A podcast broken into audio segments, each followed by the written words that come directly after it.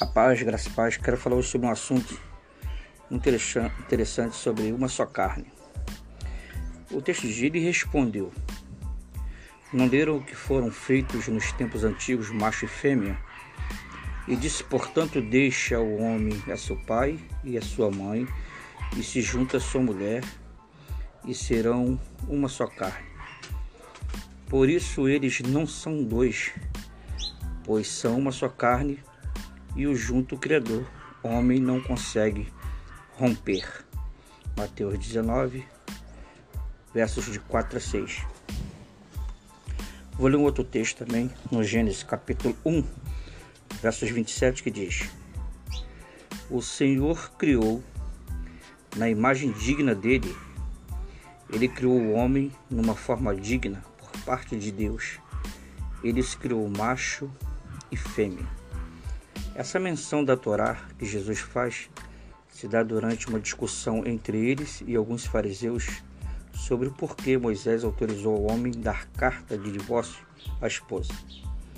Claramente, como já visto anteriormente, Jesus é contra o divórcio e suas ideias a esse respeito andam lado a lado com os ensinos da escola de Beth Shammai, sendo esse o único tópico em que ambos concordam.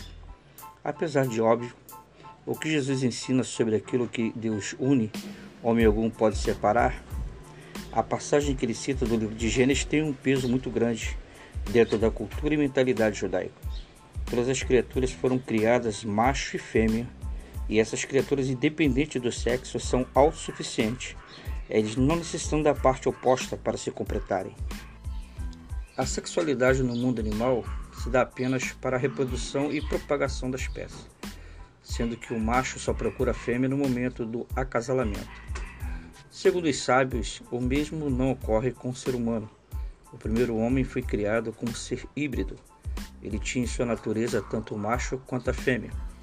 Quando Deus resolve criar Eva, tirando de Adão uma de suas costelas, ele remove de Adão parte da sua essência, parte da sua existência e ser. Isso torna a mulher de, do homem e não apenas um sexo oposto, algo muito diferente do que temos no reino animal.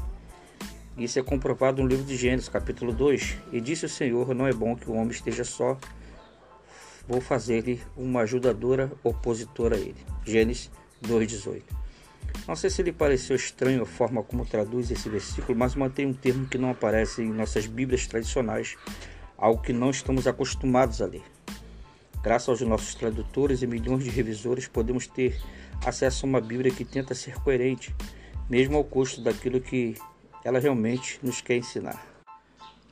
Mas deixando os tradutores de lado e focando mais nas estranhezas da linguagem bíblica, como no versículo acima, no momento em que Deus resolve criar a mulher, segundo o texto original, ele cria uma ajudadora que também é opositora.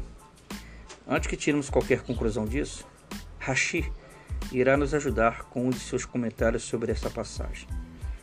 Ele diz, uma tradução de Rashi no Gênesis 2,18, um rabino fala que se o homem for digno, então sua mulher será um, um azar, ou seja, uma ajudadora. Mas se for indigno, então ela será uma quenedo, que se chama opositora.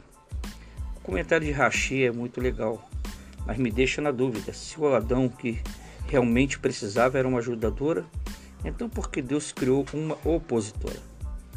Acredito que esse termo caracteriza bem o papel da mulher na vida do homem. Uma esposa não é como uma queixa japonesa, por exemplo, alguém que se diz amém para tudo, que está sempre elogiando o marido e servindo como um troféu na estante.